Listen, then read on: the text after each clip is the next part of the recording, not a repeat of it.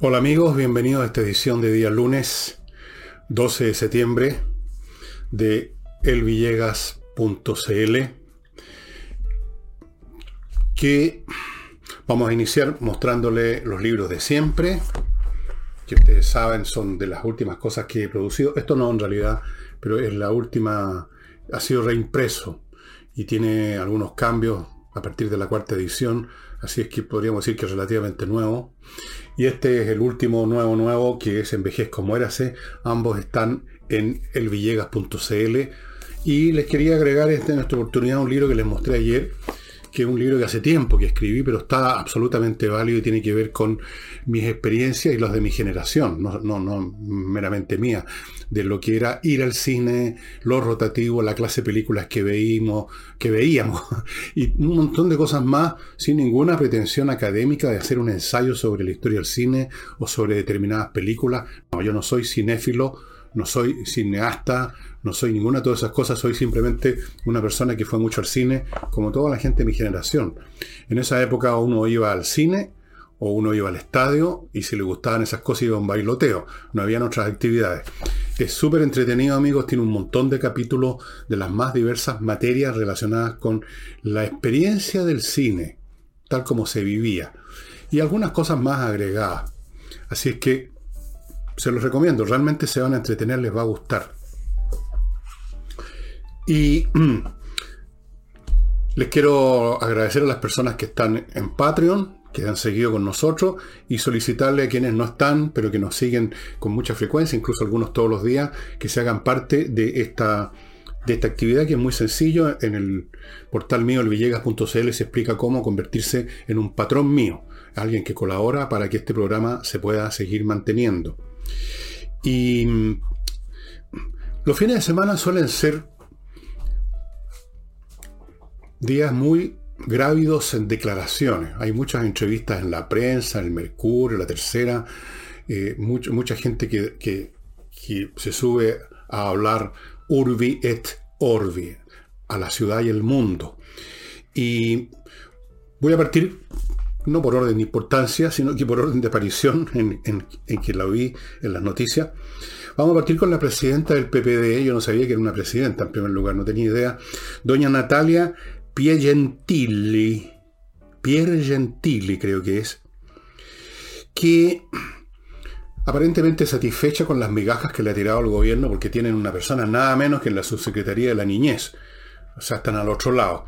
Entonces, muy satisfecha, con un tono muy suave, muy suave, dijo frases que son francamente una, una excelente ejemplificación de esta suavidad de los políticos hacia sus pares, hacia la familia política, porque nunca se sabe por dónde va a saltar la liebre del premio, del beneficio, del cargo, del puesto o de lo que sea. Entonces, a propósito del cambio de gabinete, la señorita o señora Natalia Piergentili eh, lo consideró un golpe de timón, nada menos. Un golpe de timón. Claro, teniendo ahora la subsecretaría de la niñez y estando Ana, Ana Luis, Luia, Luia, Lía, Ana, Ana Lía Uriarte, chambelán de Michelle Bachelet, la persona del este, un país acogedor. Bien, cree que ya con eso se dio un golpe de timón. Con la TOA, que es socialista, entiendo. Se dio un golpe de timón. Y dijo que con eso se establecía con estas personas un estilo de hacer las cosas más dialogantes.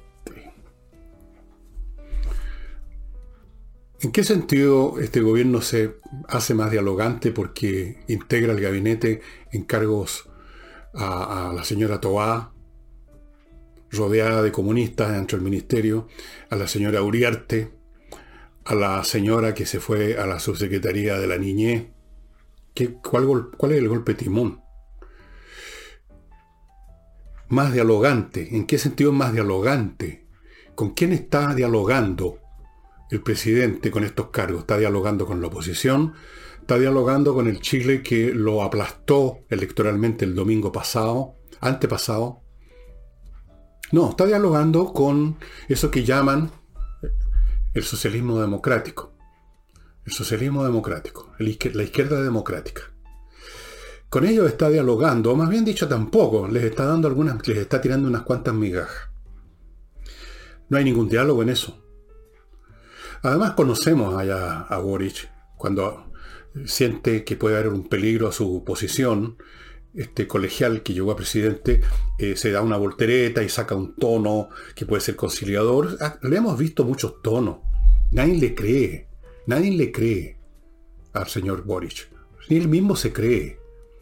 Pero doña Natalia Pergentili, que está con la servilleta puesta por estos carguitos que les tiraron con esta micajita, lo consideró un golpe de timón y el gobierno estaría haciendo las cosas en forma más dialogante. Yo creo que esta señora tiene un montón de errores de raciocinio en esto.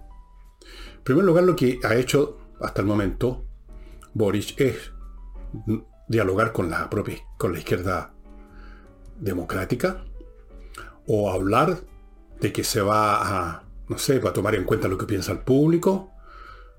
Pero lo hemos escuchado antes diciendo otras mentiras a Boric. Así que, en primer lugar, en segundo, le voy a explicar a la señora Pierre Gentili que incluso si hubiera diálogo, eso no, eso no equivale a un golpe timón, señora. Le voy a explicar fácil para que entienda. Usted está en un barco en el timón. Vamos a usar esa metáfora. Usted quiere llevar el barco a cierta dirección. Lo está llevando a la rompiente, a las rocas, lo va a hundir. Pero esa es su dirección, que es lo que está haciendo Boris con el país. Para allá va. Entonces hay oposición, hay gente que empieza a reclamar hay una votación dentro del barco. Entonces alguien se acerca al timón y él dialoga. ¿Y eso equivale a que torció el rumbo del timón, que dio un golpe de timón? No. El diálogo puede ser un medio de no cambiar el rumbo, de paralizar a los que quieren cambiar el rumbo, haciéndoles pensar con esto del diálogo, de que van a ser oídos y que se va a cambiar el rumbo. Es una variante más de la misma táctica que usó Boric en la segunda vuelta para engañar a los tontos, como yo conozco personalmente, que creyeron que lo que se viene en Chile no es una revolución, Fernando, ¿cómo se te ocurre? Esto es socialdemocracia, corregir unas cositas. Porque los necios, si volaran, como les he explicado, si volaran los necios no veríamos nunca la luz del sol. Ya conocemos a ese Boric, dialogante. El Boric que parece que está tendiendo cables así para puentes. No, no significa nada. Es un, es un truco más de Boric, de una izquierda que desde luego quiere olvidar lo antes posible la catastrófica derrota que sufrieron, como que no hubiera existido. Se están conduciendo y están hablando como si no hubiera existido. Los únicos que hablan son los imbéciles, no cabe otra palabra para distinguirlo, de los sectores de izquierda, los supuestos intelectuales, la clerecía de izquierda, incluyendo medios de prensa o periodistas, que siguen enfurecidos con los chilenos, eh, ninguneando, hablando de la fake news. Bien, Boric no va a hacer ningún cambio de timón ni está tampoco dialogando. Y si llega a aparentar que dialoga, no va a ser para cambiar el rumbo, sino para paralizar a quienes quieren cambiarlo, para hacerlos creer una vez más, porque aquí los necios, digamos, no son monopolio de izquierda, hacerlos creer una vez más que va a haber un cambio de rumbo, no hay ninguno. No hay ninguno. O por lo menos, no por voluntad de este gobierno. Si se cambia, hay un golpe timón, no lo va a dar Boric, lo van a dar otros. Así es que, ¿de dónde sacó esta señora lo del diálogo y lo del cambio de rumbo? Pero eso no fue suficiente para la señora Natalia Piergentili. Para describir, para conceptualizar, digamos, lo que ha sido la gestión del gobierno, usó esta expresión suavecita, suavecita, suavecita y por lo tanto mentirosa. Dijo, la gestión del gobierno quizás, usó mucho la palabra quizás, para suavizar aún más. Quizás había estado muy ensombrecida. Fíjense ustedes el lenguaje casi lírico. Qué poético. No se trata que fue una gestión y ha sido hasta el momento una gestión inexistente, que ha sido una gestión que no ha controlado los la delincuencia, ni la acción de la CAM, ni nada, una gestión que se saltó todas las normas de decencia política y convirtió al presidente de la República en un vocero de la prueba, en un activista. Todo eso, que es una indecencia política, la señora lo llama algo, un estado ensombrecido, ensombrecido. A ver, ¿cuándo nos va a recitar los 20 poemas de amor de Neruda, señora Piergentili? Yo no sabía que en el PPD habían poetas, además de otros, que se dedican a transacas políticas con cierto tufo a, mafia, como todos sabemos. No, hay poetas también, sépanlo todos ustedes, sepa Chile, que María, que Natalia Piergentili es la poetisa o la poete, supongo, del PPD y ve una gestión ensombrecida. Ve golpes de timón, ve actitudes dialogantes. Bueno, en descargo de la señora Piergentili, digamos que hay muchos chilenos que están más o menos transmitiendo en la misma frecuencia. O sea, jugando, yo no sé si se la creen o quieren creerlo, para no enfrentar las cosas como son, de que el presidente está torciendo el rumbo hacia el centro, que ahora vendría el centro. Algunos incluso hacen cálculos, hacen, hacen las cuentas del gran capitán que se llamaban, y entonces imaginan, parece que aquí entre la centro izquierda y la centro derecha vamos a crear un nuevo centro, vamos a, a dirigir el país por donde corresponde, fuera los extremos. Todas esas ilusiones se pasan, los necios de siempre, porque no aprenden nunca. Esa es una de las características de los necios, que nunca aprenden no aprenden. Se dejan engañar porque además hay algo en ellos que quiere que los engañen para no tener que enfrentar las cosas. O sea, no es solamente necedad, sino que es cobardía, que sigue vigente. No importa el pronunciamiento del país hace dos domingos atrás. No importa. Hay que seguir creyendo en los golpes timón, en el rumbo hacia el centro, en la moderación, etcétera, etcétera, etcétera. Como mínimo, podrían esperar a ver si realmente se materializa todo eso. Pero se apresuran corriendo a, decir, a dar el sí de las niñas. ¿Cómo se ríen en la moneda? Ustedes ni se lo imaginan. Así es que, mm, señoras y señores de este país, así como ustedes no pueden esperar de la izquierda a izquierda nada sino ruina, de la derecha nada sino cobardía y claudicación, de la llamada izquierda democrática, la misma cosa. No pueden esperar nada. De la democracia cristiana no pueden esperar nada. No pueden esperar nada de ninguno de los políticos en ninguna de sus variantes, porque son un cero a la izquierda. Entre que están completamente convencidos de que hay que seguir adelante, no importa lo que diga el pueblo al cual tanto mentan, no importa lo que dijo el pueblo abrumadoramente el domingo antepasado, se sigue adelante. Luego están los cobardes que hacen nata, que quieren pasar colado, que quieren, ah, que están abriendo el paraguas político hace mucho tiempo. Luego están los oportunistas. Y a propósito, permítame un breve paréntesis, estimados amigos, a propósito de política y a propósito de oportunistas y personajes sinuosos. Yo los invito a que vean una película que está en Netflix que se llama La Librería que es la historia de una, que creo que está basada en hechos reales, una señora joven viuda, que en los años mediados los 50 me parece, compra, o sea, instala una librería en un pueblo miserable, pequeño, donde no había librería, y todo lo que le pasa. Bueno, yo los invito a ustedes a que vean la película, porque es muy entretenida, pero además a ver si ustedes identifican qué personaje dentro de esa película es igual en cuerpo y alma al meo. Yo a mí me pareció, pero una copia una copia. Bueno, dejemos eso de lado y vamos a, primer, a mi primer bloque comercial. Acuérdense, la librería en Netflix. Amigos, si usted quiere invertir en Estados Unidos no tiene idea, no se preocupe, vaya a inviertanusa.cl, sitio en la internet, empresa chilena norteamericana, y ahí van a hacer todo, todo por usted, salvo poner la plata, se la pone usted. Le van a mostrar un portafolio con 3.500 franquicias para que usted vea por dónde va la cosa, dónde le interesa invertir otro portafolio con, no sé si miles, pero cientos de oportunidades, miles probablemente, inmobiliarias en todo el territorio de Estados Unidos. Oportunidad inmobiliaria significa comprar departamentos, casas, centros comerciales, terreno, qué sé yo. Bienes inmobiliarios.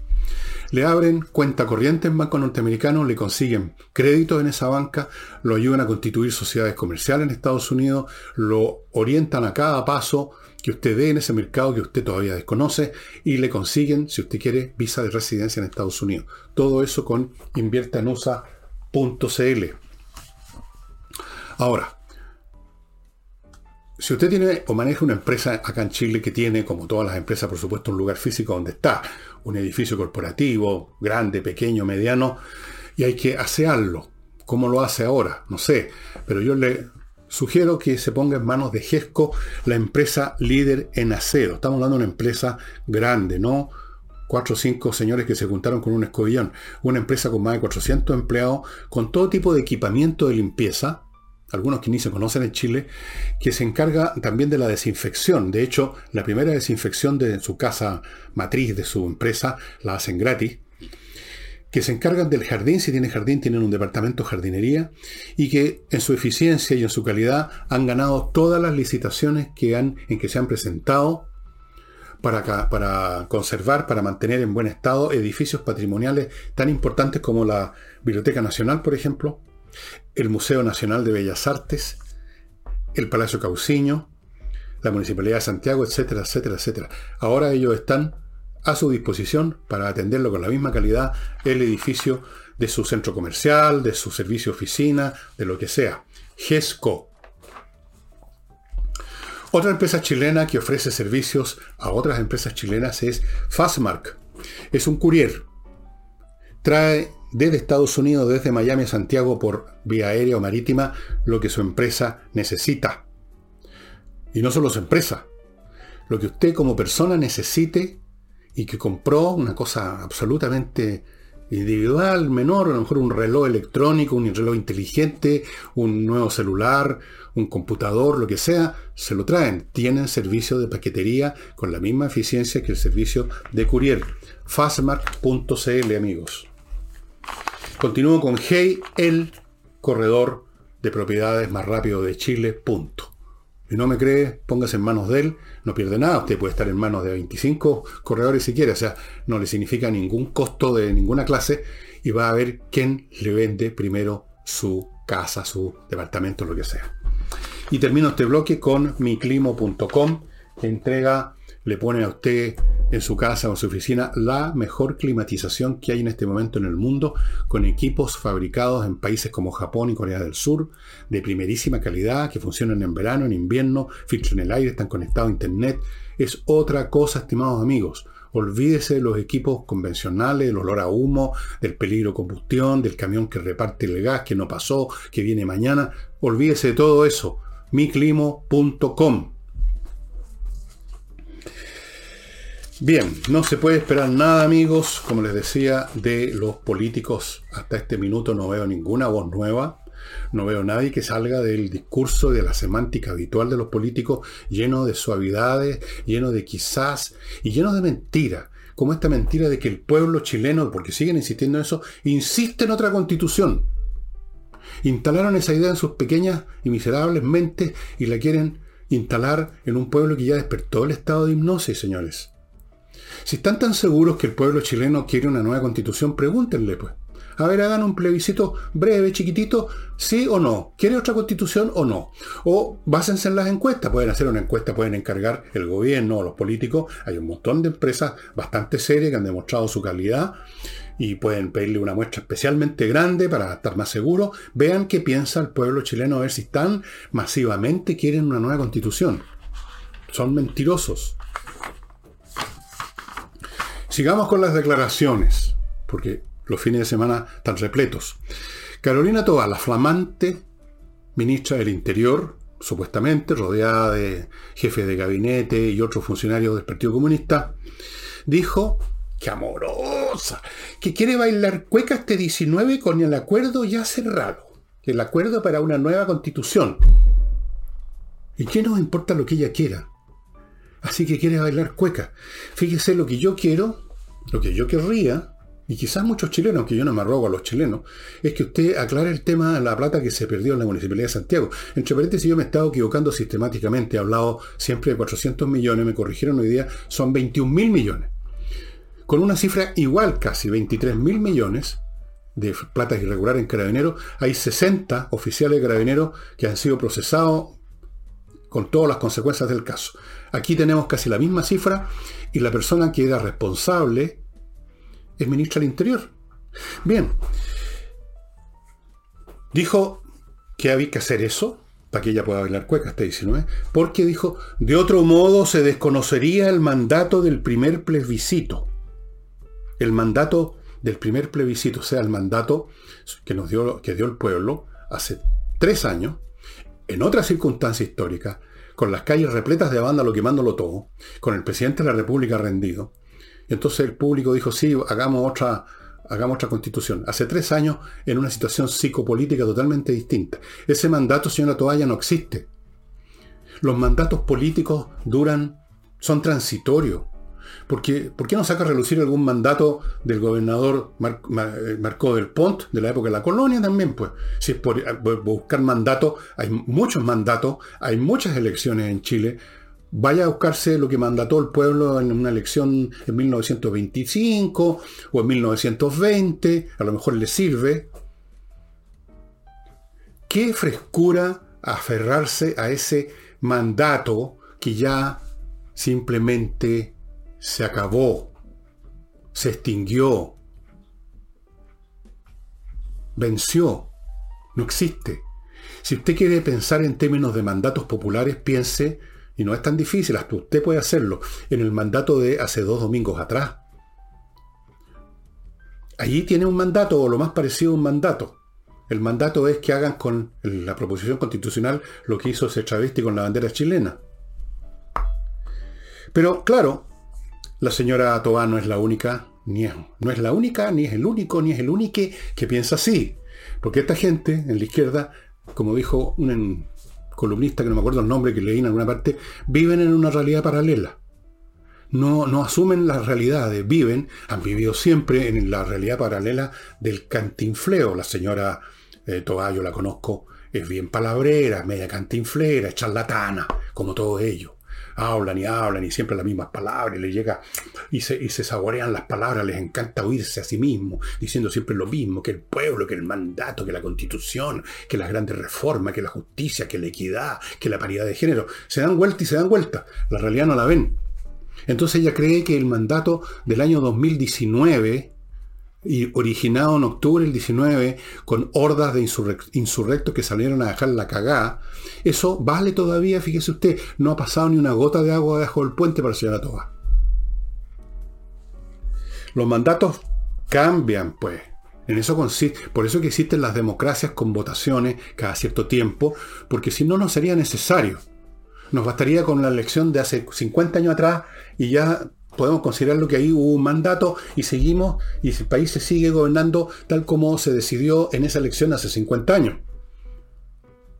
No hay ningún mandato para hacer una nueva constitución. Y si lo hay, lo primero.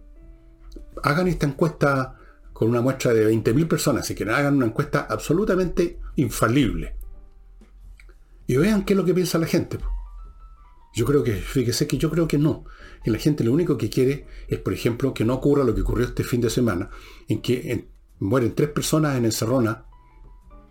Por supuesto, el presidente no dijo ni una sola palabra sobre eso. Estaba preocupado de la cantar la canción de siempre el 11 de septiembre. Que lo desaparecido, que esto, que la democracia, que el quiebre, que esto, De, tampoco la señora Toa, ministra de Interior, tiene que ver con la seguridad, dijo una sola palabra. No, porque después de todo, quién sabe, estos criminales, yo no sé cuál es su origen, pero si son extranjeros, podemos agradecérselo a la señora del ¡Somos un país acogedor! El nivel de violencia que ha llegado a Chile se ha aumentado, porque los criminales de los países donde vienen muchos de estos, de estos delincuentes, por ejemplo Venezuela o Colombia, son más violentos que acá, mucho más. Países donde les cortan la cabeza a los enemigos, cosas como esas, los mexicanos. Entonces se incrementó la violencia. Ni una palabra. No, había que seguir con la vieja canción que se está cantando hace 50 años en Chile. O sea, por hechos ocurridos hace casi 50 años. Seguimos en eso. Y cosas que ocurren hace 50 horas. Esas no valen nada, no importan en absoluto. O sea, vean ustedes que viven en un mundo paralelo. Ahora, ¿qué pasa con la gente que vive en un mundo paralelo? Como por ejemplo los esquizofrénicos, los locos. La realidad se encarga de pasarles la cuenta. Ya se las pasó hace dos domingos y quién sabe de qué otra forma se las van a pasar. Porque no se dan cuenta. Siguen con lo mismo. Vean ustedes Carolina Tobá citando un mandato que ya no vale nada. El mandato es otro, señora Tobá, péguese el cachofazo. Y mientras tanto, aclare el tema de los 21 mil millones de pesos ya. El colmo, el colmo, cómo pasan colado estos hechos cuando los comete un político y sobre todo si es un político de izquierda. Ahí no pasa nada. Basta que desaparezca un poco los medios, como hizo la señora Toa por ocho años. Y ahí la tenemos ahora de ministra del Interior, la segunda autoridad del país, la señora Toa. Rodeada de un equipo, eso sí que la va a tener bien, bien marcadita, ¿no? Bien marcadita. Y sigamos con las declaraciones. A propósito del 11 de septiembre, el señor Boris, por supuesto, estuvo en, la ceremonia habitual de esta cuestión y mm, a la pasadita dijo, no cometan, nos advirtió el genio desplandeciente que está en la moneda, nos advirtió, no cometan el error de creer que el rechazo a la proposición es igual a un rechazo a los cambios. No, ¿ah? Es decir, yo le diría a Boris, perdón, el excelentísimo presidente de la República, que el que está cometiendo un error es él. El error de creer que fue solo eso, un rechazo a la marca Tallarines, como explicaba acá. Lo que pasa es que el voto no da otra opción, señor Boris. No decía acepto o rechazo al gobierno de Boris, acepto o rechazo los planes de transformaciones profundas, acepto o rechazo esto lo de Maya. En cierto sentido sí estaba eso incluido en el rechazo a la proposición constitucional, pero no era tan claro. La gente no tuvo otra alternativa que manifestar su rechazo a muchas cosas con esa opción, nada más. Rechazo. Yo no sé cuánta gente de los dos tercios, lo he dicho acá, cuánta gente de los dos tercios votó solo por rechazar la proposición, probablemente gente de la izquierda que votó rechazo, y cuánta gente votó para rechazarlo todo. Pero no me cabe duda que hubo mucha gente que votó para rechazarlo todo. Entonces, usted, señor Boris, no cometa el error de no darse cuenta, de no interpretar adecuadamente las cosas y de seguir empecinado en volver todo a la casilla inicial y partir de nuevo con otro proceso en el cual tendríamos otra tracalada de ignorantes, de fanáticos y de descerebrados a los cuales tendríamos hasta otra vez que decirles que no, y vamos perdiendo tiempo y el país hundiéndose más y más en el daño económico, en el desorden, en la pérdida de las más mínimas disciplinas, en el deterioro de la ley, en la delincuencia y en todo lo que usted ha permitido que siga creciendo. Yo no voy a decir que usted es el autor, pero ha permitido que siga creciendo.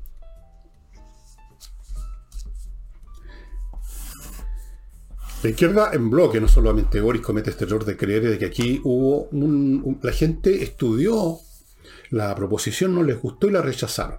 Pero esa misma izquierda que actúa de esa manera es la misma izquierda que luego dice, o mucha de ella, de que la gente no entendió la proposición, que la fake news, que la gente creyó cosas equivocadas, es la tesis de Zipper, de, de alguien que escribió en Zipper que, habían hecho una investigación, entre comillas, le habían preguntado cinco viejas en la población y claro, habían dado razones que les parecieron absurdas, pero no eran tan absurdas ni siquiera. Podían ser, pueden haber sido dichas de una manera, digamos, distorsionada, pero que reflejan alguna realidad.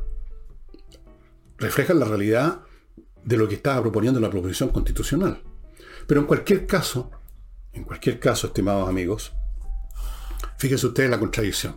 Por un lado, la gente votó porque son tontos, porque somos todos hueones, porque somos todos fascistas pobres, porque preferimos a Barrabás a Jesucristo, porque nos hicieron, eh, nos, hicieron, nos engañaron con las fake news, ¿no es cierto? Y por otro lado, y por otro lado, a ese mismo pueblo al cual desprecian, lo avalan con que supuestamente el mandato de ello es que sigamos con lo mismo otra vez. ¿Ven ustedes que esta gente no tiene remedio? No tienen remedio, no va a haber golpe de timón, no hay diálogo. A lo más hay apariencias de diálogo, hay nuevas volteretas, simulaciones y mentiras del señor presidente de la República y de quienes lo acompañan. Nuevos trucos baratos que ya la gente, hasta la gente más más candorosa se ha dado cuenta. Si ya se despertó la hipnosis, señor Boric. Ya no nos engañan tan fácil con un pase mágico. Esas fueron las declaraciones de Boric, que por supuesto no dijo una palabra sobre tres asesinatos perpetrados de la misma manera, robos de auto, ni una palabra, eso no vale, pero sí vale hablar de los desaparecidos de hace 50 años. Voy a otro bloque, estimados amigos. kmmillas.cl, ya sabe, el lugar donde le van a comprar sus millas acumuladas por sus vuelos, por sus vuelos antes que las compañías se los eliminen, como hacen, vaya a kmmillas.cl y se los van a comprar a buen precio. Continúo con actualizaturreglamento.cl, el sitio donde hay expertos que van a actualizar el reglamento que está a su cuidado. Si usted es administrador, miembro de un comité de administración de un edificio, de un condominio, la ley cambió, hay que cambiar el reglamento y no es tarea fácil. Póngase en manos de estas personas de actualiza tu reglamento. Los plazos se están acabando, puede ser muy complicado no haber hecho esa corrección. Continúo con Chilenos a España, un grupo de profesionales que prácticamente le facilita totalmente, lo lleva en andas a España, si usted se quiere ir allá con familia todo a hacer su vida. Le consiguen en primer lugar un visado de residencia no lucrativa, en virtud del cual puede llegar con su familia, comprar incluso alguna propiedad. Todo lo que tiene que hacer es, demostrar que tiene un ahorro de por lo menos 27 millones, que no va a llegar ahí a estirarla por uña, que va a llegar ahí a establecerse. Al poco rato usted va a recibir la visa completa y va a poder hacer todo. Mientras tanto va a poder incluso trabajar, si no en empresas españolas todavía, puede trabajar telemáticamente con empresas de cualquier parte del mundo. Hoy en día mucha gente está trabajando vía internet y en muy poco tiempo usted va a tener la visa completa y se va a convertir en ciudadano, prácticamente en un ciudadano español y de Europa. Europa, estimados amigos, porque España pertenece a la Unión Europea chilenos a España. Y para asuntos legales, civiles, amigos, pónganse en manos de los que saben, de los que son buenos, los que son especialistas y que tienen una alta tasa de éxito. El buffet de Salinas y Ojeda, que usted encuentra en salinasyojeda.cl. No se ponga en manos del primer abogado que le recomendó a alguien que no tiene idea, y luego usted se encuentra con que es derrotado en un tribunal y el cuento nunca acabará, amigo. Póngase en manos de los mejores desde ya. salinasyojeda.cl Bueno, yo quiero insistir en este punto porque eh, eh, es uno de los fenómenos que se están dando ahora, es la celeridad ansiosa con que el mundo político, derecha y izquierda, quiere llegar a un acuerdo, un acuerdo de ellos, no un acuerdo con el pueblo chileno, un acuerdo de ellos para, para un nuevo proceso constitucional. Yo quiero insistir en este punto. ¿Por qué no le preguntan a la gente? En una de esas yo estoy equivocado. Puede que no, pero preguntemos. Preguntemos a la gente. ¿Quiere usted, señora, señor, iniciar la misma historia que vimos? ¿O una parecida? O pregúntele si usted está de acuerdo con un nuevo proceso constitucional. ¿Quiere algo como le gustaría a Boris otra vez con una manga de de personajes salidos no se sabe de dónde, que vienen con sus causas minúsculas, con sus causas chirriantes, destructivos del país, o preferiría, por ejemplo, que se junten un montón eh, elegido de forma bien específica de juristas que saben, a lo cual se pueden unir otros factores políticos, se puede incluso haber una, una, parte que tenga que ver con lo que dije la otra vez, unir la cátedra con la calle, puede ser, pero no lleguen y crean ustedes, no se arroguen el conocimiento de que el pueblo quiere esto, el pueblo necesita lo otro, porque eso es una mentira y un descaro. Son descarados. Les han dado una paliza y siguen en lo mismo. ¿Qué es lo que hay que hacer para que aprendan? Pregúntenle, pues. Pregúntenle a la gente. ¿Quiere usted un nuevo proceso constitucional? Y yo creo que les van a hacer una etapa gigantesca. Yo creo que les darían una etapa de dos o tres dos tercios, tres cuartos. O cuatro quintos.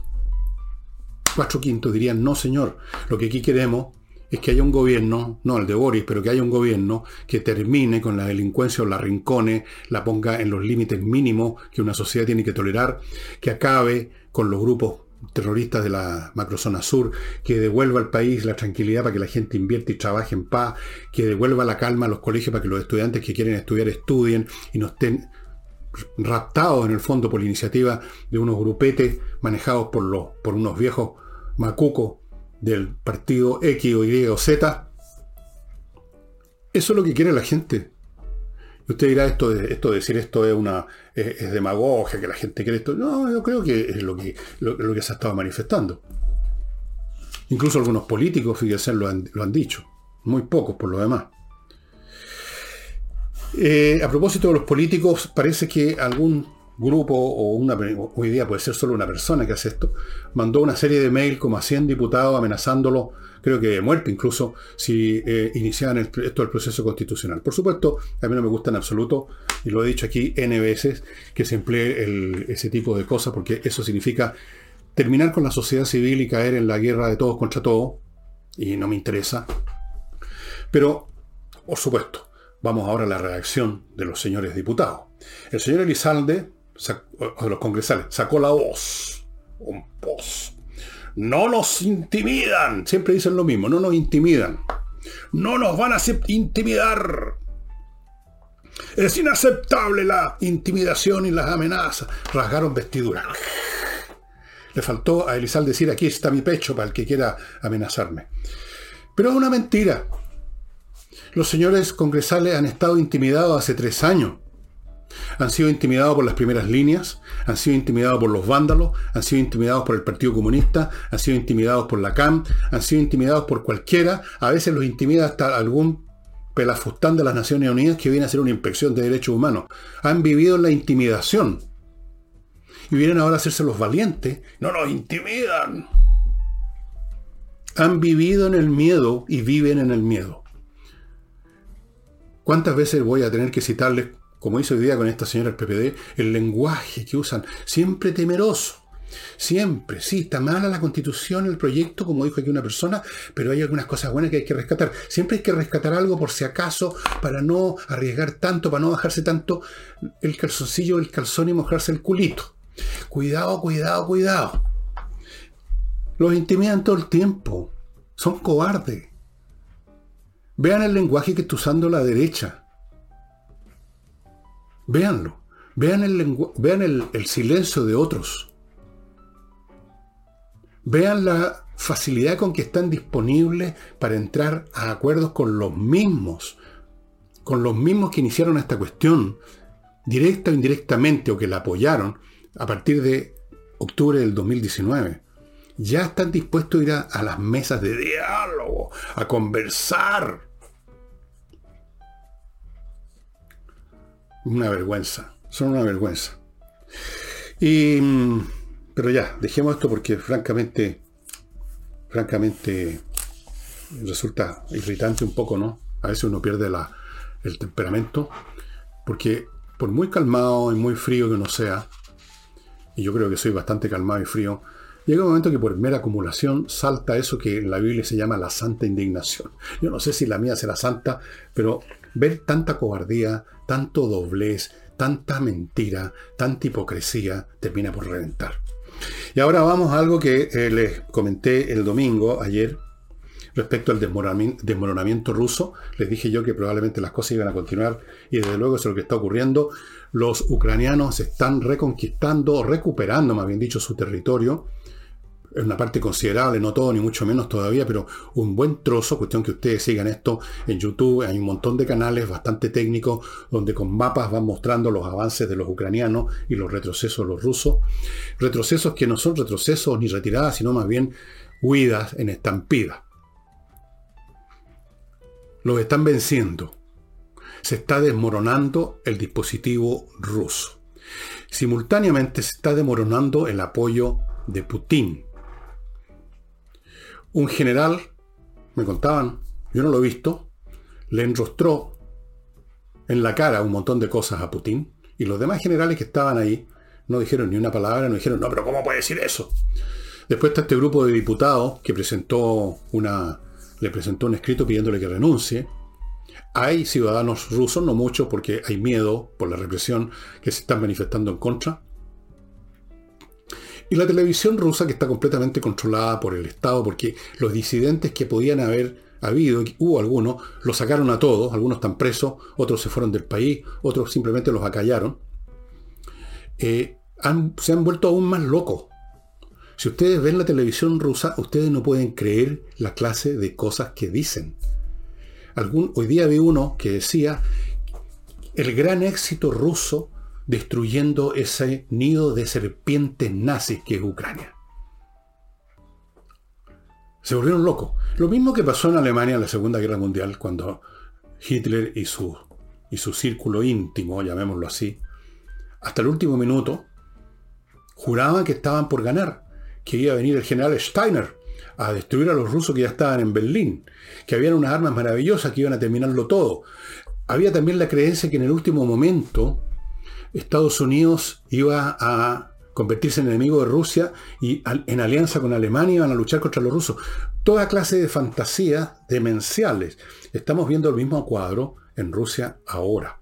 Se están desmoronando, pero se están desmoronando a más en medio de la locura y el delirio. ¿Cómo tergiversa esta gente? ¿Cómo mienten? Parece que les quedó pegada la, la, bueno, la cultura comunista es una cultura de mentira, de tergiversaciones, de poner las cosas al revés de como son, un mundo palabrero, un mundo paralelo y un mundo mentiroso. Eso les quedó pegado. Les quedó pegado. Entonces, vean ustedes la televisión rusa, hay algunos canales de YouTube donde están con traducciones, no hay que saber ruso, al inglés. Y ustedes, pero no puede ser, los están derrotando, les están sacando la cresta. Están matando a miles de sus soldados que están ahí sin ningún interés. Los mandaron ahí, los llegaron a empujones. Y siguen hablando de eh, la lucha contra las serpientes nazis. El gran triunfo de Rusia. Mientras huyen en masa. Una locura. Una gran locura, estimados amigos. Vamos a ver esta semana hasta dónde sigue esto, porque naturalmente en algún momento los ucranianos el ejército ucraniano tiene que detenerse, no, no puede seguir indefinidamente reconquistando territorio, porque cuando usted avanza, cuando una fuerza militar avanza, hay que ir creando las líneas de abastecimiento, las arterias que van a llevar municiones, combustible, alimentos, las órdenes, todo lo que se necesita para seguir avanzando. Hay que además ir consolidando, no se puede dejar pelado el territorio que se conquistó porque pueden volver a entrar los enemigos, hay que crear posiciones de defensiva, de el nombre que, tomen, grupos de reserva aquí y allá. Hay que consolidar en otras palabras, así que este avance fulminante en algún momento de esta semana va a empezar a, demorarse, a ponerse más lento. Van a haber algunos nuevos avances probablemente, pero va a haber un nuevo momento de pausa mientras se reorganizan, porque el avance además produce cierto desorden, se pierden los contactos, hay que establecer nuevas líneas de comunicación, en fin. Vamos a ver, los rusos por su parte, la estampida seguirá de tener o no, es probable en algunas partes, en otras no. Eh, pueden ocurrir cosas políticamente hablando en Rusia, pero no todavía. La cosa ha madurado mucho, pero no ha llegado al punto todavía necesario para que simplemente depongan a Putin, que es lo que tiene que ocurrir eventualmente. O lo maten o lo depongan. O se suicide. O se, o se decrete, porque está muy enfermo, que renuncia por problemas de salud o lo que sea pero ya no va a mandar. En algún momento lo van a cortar, porque a su vez, este alto mando ruso y estos periodistas enloquecidos siguen redoblando sus amenazas nucleares.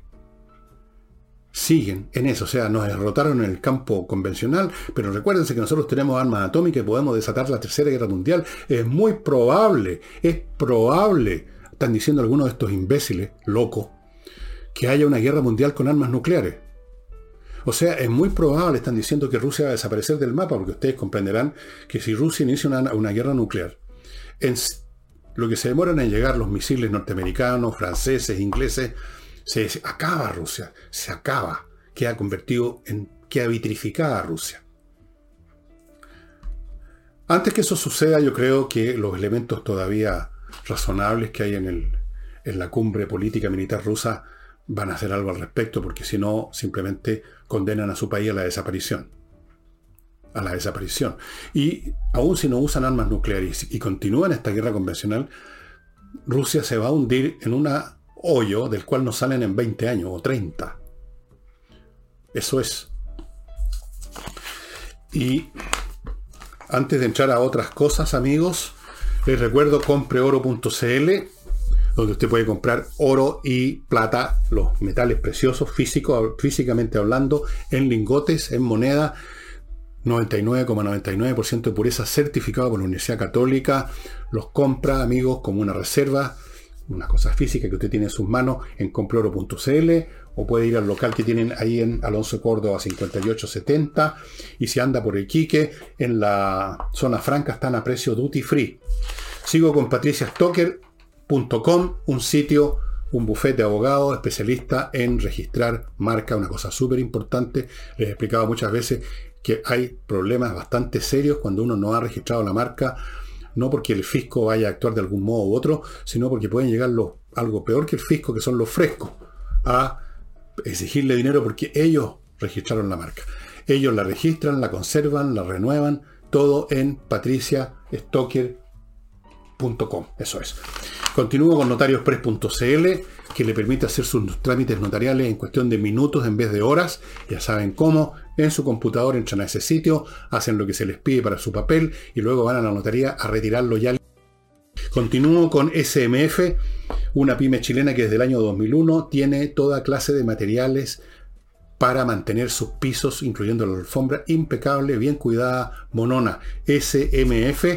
Y no olviden el ajedrez, espacioajedrez.com, que está ofreciendo unos cursos videos grabados que usted recibiría toda la semana por un precio ridículo con la posibilidad de conectarse con Pablo Tolosa, el maestro internacional de ajedrez, cuando quiera, para cualquier consulta ajedrecística, por supuesto, y un montón de cosas más en espacioajedrez.com. Piensen en sus niños, piensen en sus sobrinos, sus nietos. Lo que les quiero mostrar ahora es un libro que verifiqué que está en internet, incluso está en castellano en internet, parece que no ha sido traducido, que es un libro que yo le tengo especial cariño, porque es probablemente uno de los primeros libros que leí cuando estaba en el colegio, que me hicieron interesarme aún más en el campo de la historia, de la sociología y de todas las cosas relacionadas con las ciencias humanas. Y es este libro que está, como ven ustedes, muy viejón, ya amarillando, poniéndose café, La revolución burguesa en el mundo feudal, de un académico hispano, José Luis Romero, un tipo muy cotizado.